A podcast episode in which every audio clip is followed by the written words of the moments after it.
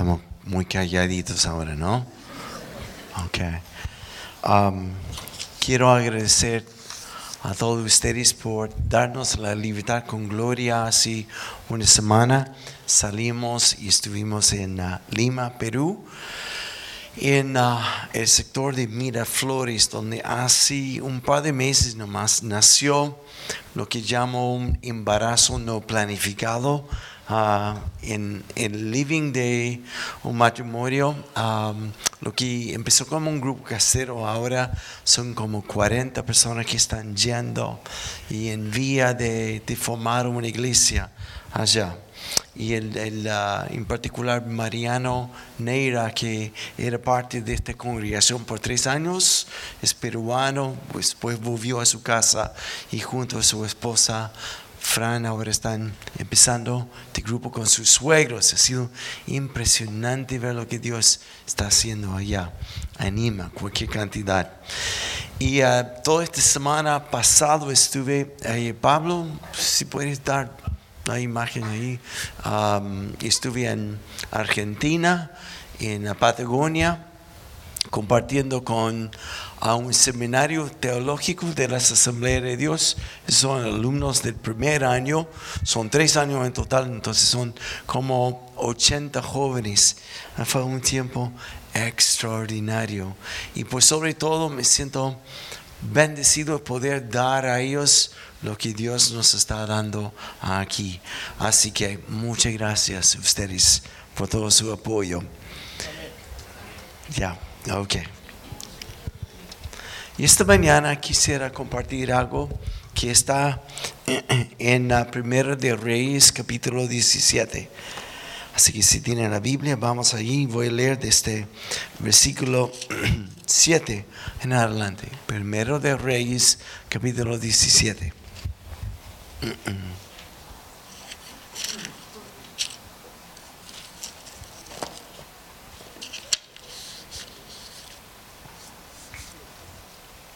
Y dice, algún tiempo después se secó el, arroyo porque había llovido en el país, no había llovido en el país. Entonces la palabra del Señor vino a él, a Elías, y le dio este mensaje, ve ahora a Sarepta de Sidón y permanece ahí.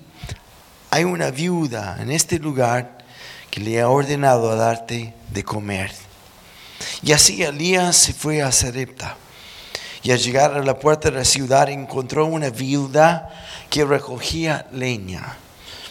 La llamó y le dijo, por favor, tráeme una vasija con un poco de agua para beber. Y mientras ella iba por el agua, él volvió a llamarla y la pidió, tráeme también, por favor, un pedazo de pan. Tan cierto como vive el Señor tu Dios, respondió ella, no me queda ni un pedazo de pan, solo tengo para un, puñado de harina en una tinaja y un poco de aceite en un jarro. Precisamente estaba recogiendo unos leños para llevármelos a casa y hacer una comida para mi hijo y para mí. Será nuestra última comida antes de morirnos de hambre. Versículo 13, no temas, le dijo Elías, vuelve a tu casa y haz lo que pensaba hacer. Pero antes de prepararlo, un pancillo, con lo que tienes, tráemelo. Luego haz algo para ti y para tu hijo, porque así dice el Señor, Dios de Israel no se agotará la harina de la tinaja, ni se acabará el aceite de jarro, hasta el día en que el Señor haga llover sobre la tierra. Amén. Señor, gracias por esta palabra que es más que información, es revelación de lo que tú quieres hacer en nosotros y cómo quieres usarnos para mostrar quién eres tú. Gracias te doy, Padre, en el nombre de Jesús. Amén. Amén. Según esta historia, tenemos la situación donde no ha habido llovido ya un poco más de tres años en Israel. Y toda esta historia de Elías es fascinante. Yo podía hablar mucho, yo sé que todos, porque es uno de mis héroes favoritos del Antiguo Testamento. Y en medio de esta sequía, donde Dios le había puesto al lado de un arroyo, se secó y le dio la instrucción a ir a Zareta, donde él, por la instrucción de Dios, dijo, habría una viuda que te va a dar de comer. Nada más de instrucción recibió él. Así que yendo, encontró la viuda y le pide agua, como ya acabamos de leer, y luego ella yendo en camino a buscar agua, le dice, y tráeme un pan para comer. Y en esto ella dice, vive el Señor tu Dios, que no hay, no tengo para darte. Lo poco que me queda de harina, aceite, voy a hacer un fuego, voy a hacer un pancito para mi hijo, para mí, y luego vamos a morir. No hay nada más para dar. Mm. La economía del mundo es así, donde siempre estamos viendo lo que no tenemos. Y lo que quiero compartir esta mañana tiene que ver con la economía de Dios. Porque todo lo que Dios nos da es para mostrar quién es Él, quién es Él, quién es Él. En todo lo que tenemos tiene con este propósito. Y Dios no es un Dios que solo recibe, es un Dios que da y da y da. Así que en esta historia podemos comprender, yo no sé de ti, empáticamente, increíblemente, esta viuda está más que desesperada, está resignada que no hay nada más y va a morir. Así que lo que está haciendo es recogiendo algunos palos nomás, leña para hacer una fogata, hacer la última comida y chao, no hay más. No hay por dónde conseguir, no hay por dónde comprar, no hay nada. Y en medio de esto viene el profeta representando como Dios, diciendo, dame a mí primero. Y ella, antes que puede alegar, el profeta dice, no temas, no temas, no te riges por las circunstancias. Y él dice, porque si tú haces lo que te digo, no solo habrá para mí, para ti, para tu hijo hoy día, pero siempre habrá lo suficiente. Siempre habrá lo suficiente. La religión nos dice lo que no tenemos, lo que no soy, lo que siempre me falta. Pero Dios te dice hoy día, siempre habrá suficiente. Siempre habrá suficiente.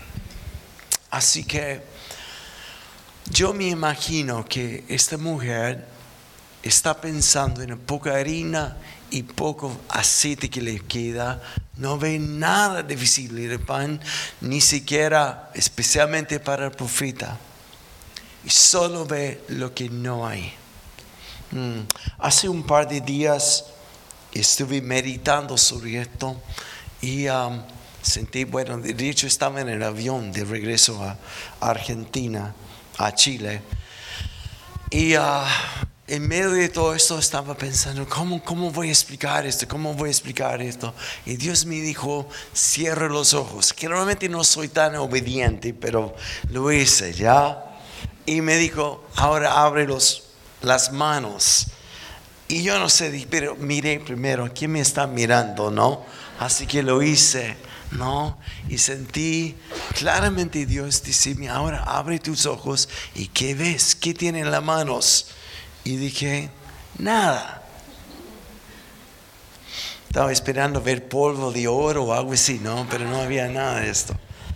Y simplemente dijo, no, tus manos están llenas de amor, de compasión de poder sobrenatural, de autoridad. Todo lo que ellos necesitan, ya tienes. Nosotros percibimos de una forma, pero Dios ve de otra forma. La religión siempre nos habla de lo que no tengo. Me hace ver, es que no, es que no, es que no puedo, es que no tengo. Dios dice, de, porque siempre habrá suficiente, siempre habrá, siempre habrá. Es por esto que en Isaías habla de un pasaje y quisiera leerlo de versículo 8 en adelante, ¿ok? ¿Estamos? Isaías 55, versículo 8. Es tan bueno este pasaje.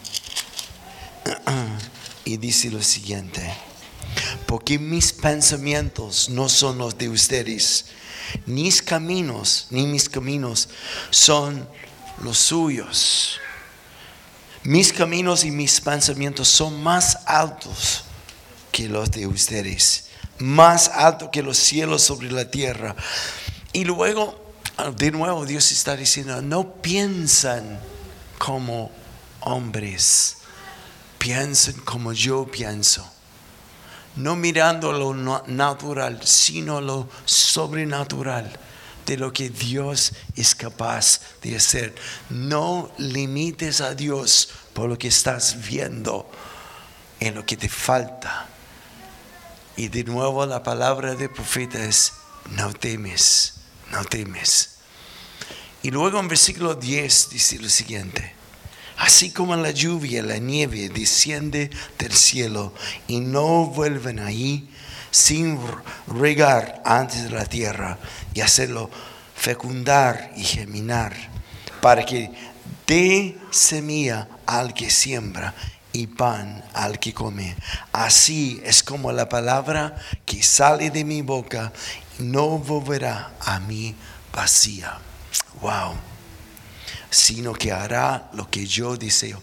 Dos conceptos, dos términos que usa el profeta aquí, semilla, pan.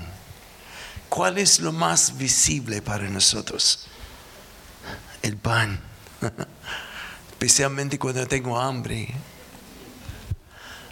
Y la tendencia nuestra es comer el pan, incluyendo las semillas y luego decir, no tengo nada para dar.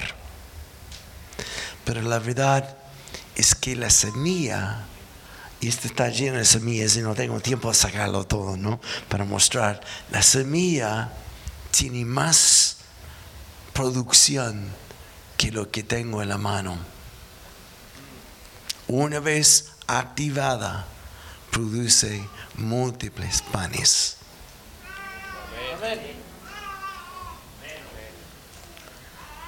Y la pregunta es cómo activar lo que ya tienes.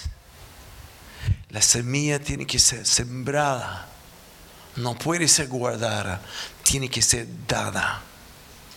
Lo que tú tienes que tiene que ser activada en fe, dando, dando, no pensando en lo que no tienes, sino mirando lo que ya tienes. ¿Alguien entiende lo que estoy diciendo? ¿Qué tienes? Tienes amor. Tienes el poder sobrenatural de Dios. Tienes tanto, tanto, tanto para dar. Si podemos volver a la foto, no, no lo vamos a hacer. Hay una, una colombiana que es negrita ahí en el seminario y una cosa que enseñé allá es lo que he enseñado tanto aquí, ¿no? Que Dios te puede usar. Es tiempo de dar. La religión enseña hasta estos jóvenes que no es tiempo todavía, tienen que esperar a Dios, que tienen que entender qué quiere Dios para ellos, no están calificados después de dos o tres años más de educación, ahí están listos. Y Dios dice, no, es ahora, es ahora. Así que me acuerdo que el jueves ahí en la mañana, vino la presencia de Dios en una forma totalmente inesperada, sobre todo nosotros. Empezamos a las 10.20 y terminamos como a la una y media.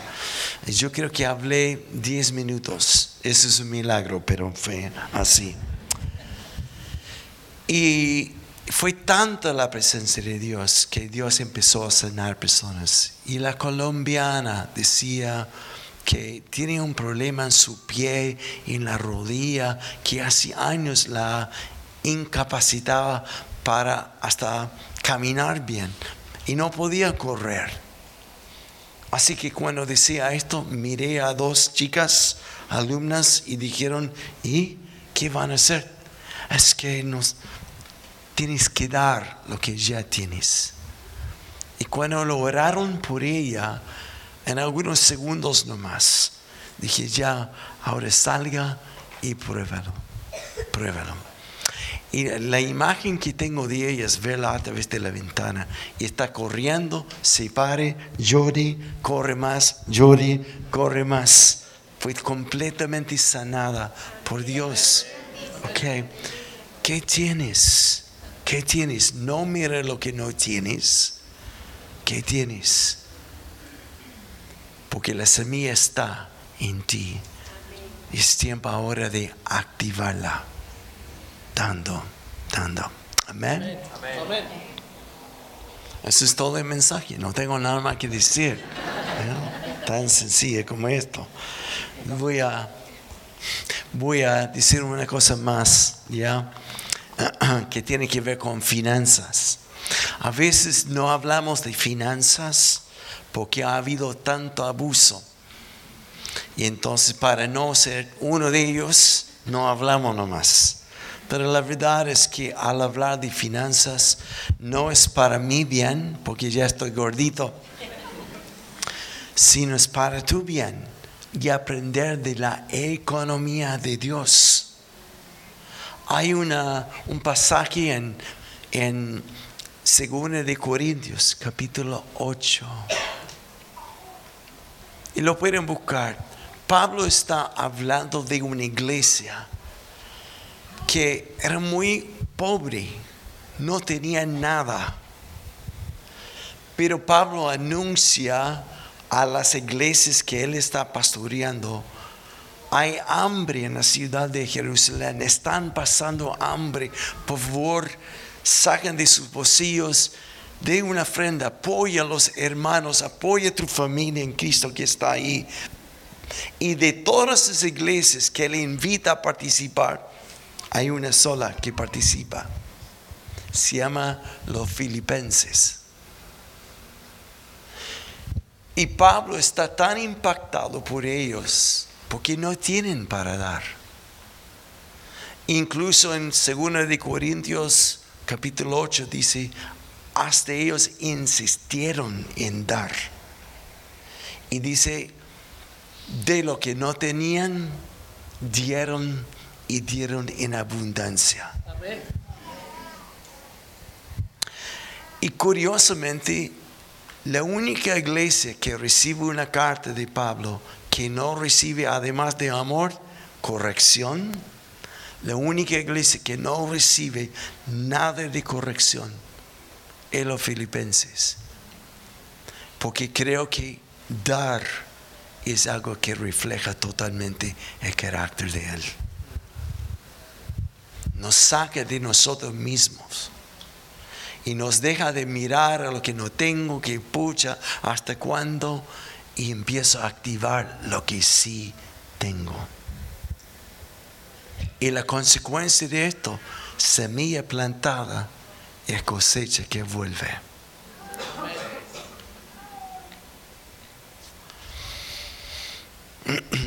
Vuelvo mi embudo aquí. ¿eh? Del 100% de tus finanzas que recibe en Chile y en Gringolandia, por lo menos estas cifras, ¿no? Más o menos el 70% consumen del 100% el 101%. ¿Y de dónde viene el otro? por ciento tarjeta de crédito. Gastamos más de lo que es nuestra realidad. Y si se supone que este es este embudo, la parte más amplia, es lo que consumimos, que es justo para la familia, educación, comida y lo que sea. El problema es que por no dar, se queda ahí nomás y no hay semillas. La economía de Dios habla de 90% de esto y el 10% que sea cuello flaco. ¿No? Y cuando es así, entonces filtra abajo la semilla y da más semilla y más semilla, etc. No sé si me explican bien o no. Una economía ideal es 85% arriba, 10 para Dios, 5 para ahorrar. ¿Por qué 10% o 15%? Porque este 10% o 15% es semilla. Y sembrada es lo que da. Y mucho más, no solo para mí, sino para ti también. Para compartir. Buen almuerzo, hombre, ¿ya? Amén. ¿Y qué es lo que pasa cuando aprendo, cuando me comprometo a la economía de Dios? Todo el mundo es impactado por la forma de dar. No poniendo delante de ellos billetes y cosas así como luciendo, pero a través de un estilo de vida de dar, muchos ven a Dios. Esta mañana usé una ilustración que hace años que usé. En Inglaterra, en la Segunda Guerra Mundial, en Londres, que estaba siendo destruido por las bombas. Hubo un momento de un break del bombardeo y un oficial británico del ejército fue a una panadería que aún estaba abierta. Y había pan, galletas, tortas. Afuera de la panadería había un niño de la calle mirando por la ventana hacia adentro. Y el oficial británico entró y compró galletas y salió de la panadería y viendo al niño se lo regaló a él. Y eso es histórico lo que dijo el niño. El niño al mirar al oficial le hizo esta pregunta. ¿Usted es Dios? Porque por la forma que damos es como reflejamos al Padre. ¿Qué tienes en tu mano? No mira lo que no tienes como la viuda.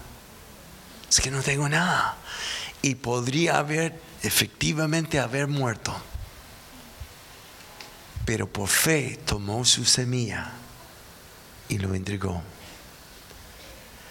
Y el profeta dijo, nunca terminará, siempre habrá, siempre habrá lo suficiente para la persona frente a ti, la persona al lado de ti. Es un momento cuando estamos en esta campaña, yo soy parte, solo quiero mencionar esto para terminar. Yo creo que Dios quiere sorprendernos a la capacidad que tenemos para dar y la capacidad que al dar la semilla que nos va a dar para bendecir no solo este sector, sino a muchas naciones. Muchas naciones. Y todo empieza con, en vez de decir, no tengo nada, es ver con cómo Él ve. Si tienes mucho. Y ahora es tiempo de activarlo. Amén. Amén. Tengo un alma que decir. Así que póngase de pie, por favor. Vamos a orar.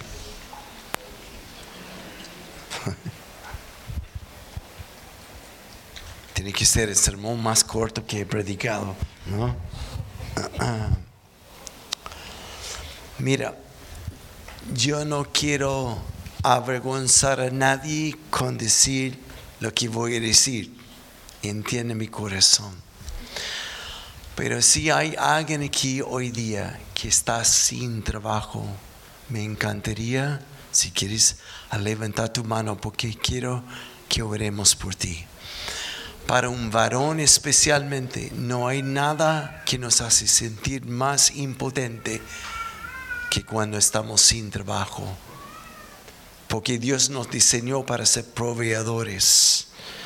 Y hay mujeres, quizás madres o mujeres que no tienen marido, que también están enfrentando situaciones muy difíciles en lo económico.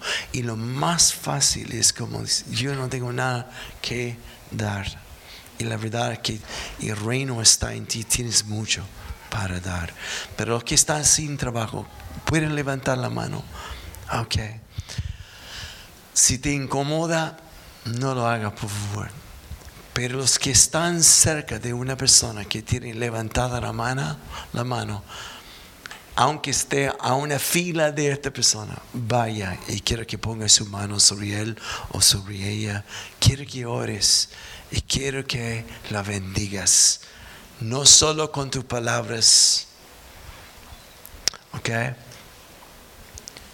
Sino después de orar, me encantaría que pongas algo en la mano de ellos, una semilla, algo de plata, para bendecirlos, para bendecir. Es mucho mejor dar, aunque recibir. Así que háganlo, por favor. Los músicos, si pueden, pasen aquí adelante y vamos a adorar un momento más. Mm. Sí, Señor. Este no es vergüenza, es lo que significa ser parte de una familia grande de Dios, grande. El apóstol Pablo dijo, si hay alguien que está contento, que se regocija, todos nos regocijamos con Él. Si hay alguien triste, nos afecta a todos. Vamos, vamos. Y ahora, los demás que no están orando, hay alguien entre nosotros, si no está orando por alguien que está enfermo, puedes levantar tu mano donde estés. Si hay alguien donde tú estás está enfermo, levanta la mano. Y los demás que están mirando la mano levantado, vaya. Es tiempo de sembrar semillas, es tiempo de dar lo que Dios ya te dio. Y la única forma de saber si es pan que realmente va a saciar y alimentar, bendecir a la persona, es regalarlo regalarlo, regalarlo. Así que vayan y oren por la persona que tiene su mano levantada. Y si tienen dolor, después de orar, puede preguntar cómo va, cómo va. Porque sé que Dios va a sanar a muchos esta mañana, muchos. Aleluya.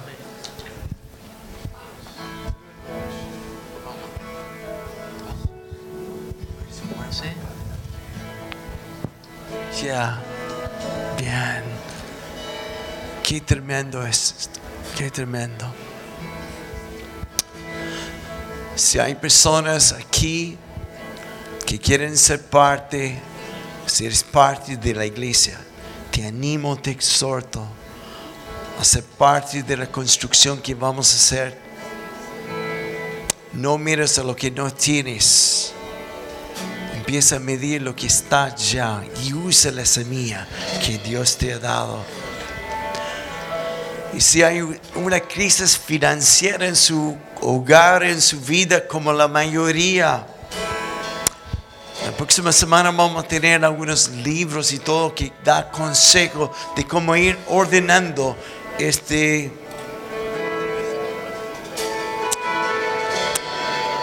embudo para que podamos aprender cómo soltar lo que llega a nuestras manos, soltar la semilla, que es lo que Dios multiplica. Así que Padre, gracias esta mañana por todo lo que estás manifestando a través de la familia. Aleluya. ¿Cuántos esta mañana dirían, Dios, quiero sentir tu amor, quiero sentir tu amor. Si este eres tú, honestamente, levanta la mano. Señor, yo quiero sentir tu amor. Bien, entonces la mejor forma para recibir es dar. Vaya y ore por alguien. Vaya a abrazar a alguien. Entrega lo que Dios te ha dado. Vamos, vamos a sembrar lo que Dios te ha dado. Vamos a cantar esto. Eres buen, buen Padre, si eres tú, si eres tú, si eres tú, soy amado por ti, como soy, como soy, como soy, eres buen, buen Padre, si eres tú, si eres tú eres tú y soy amado por ti. Como soy, como soy, como soy.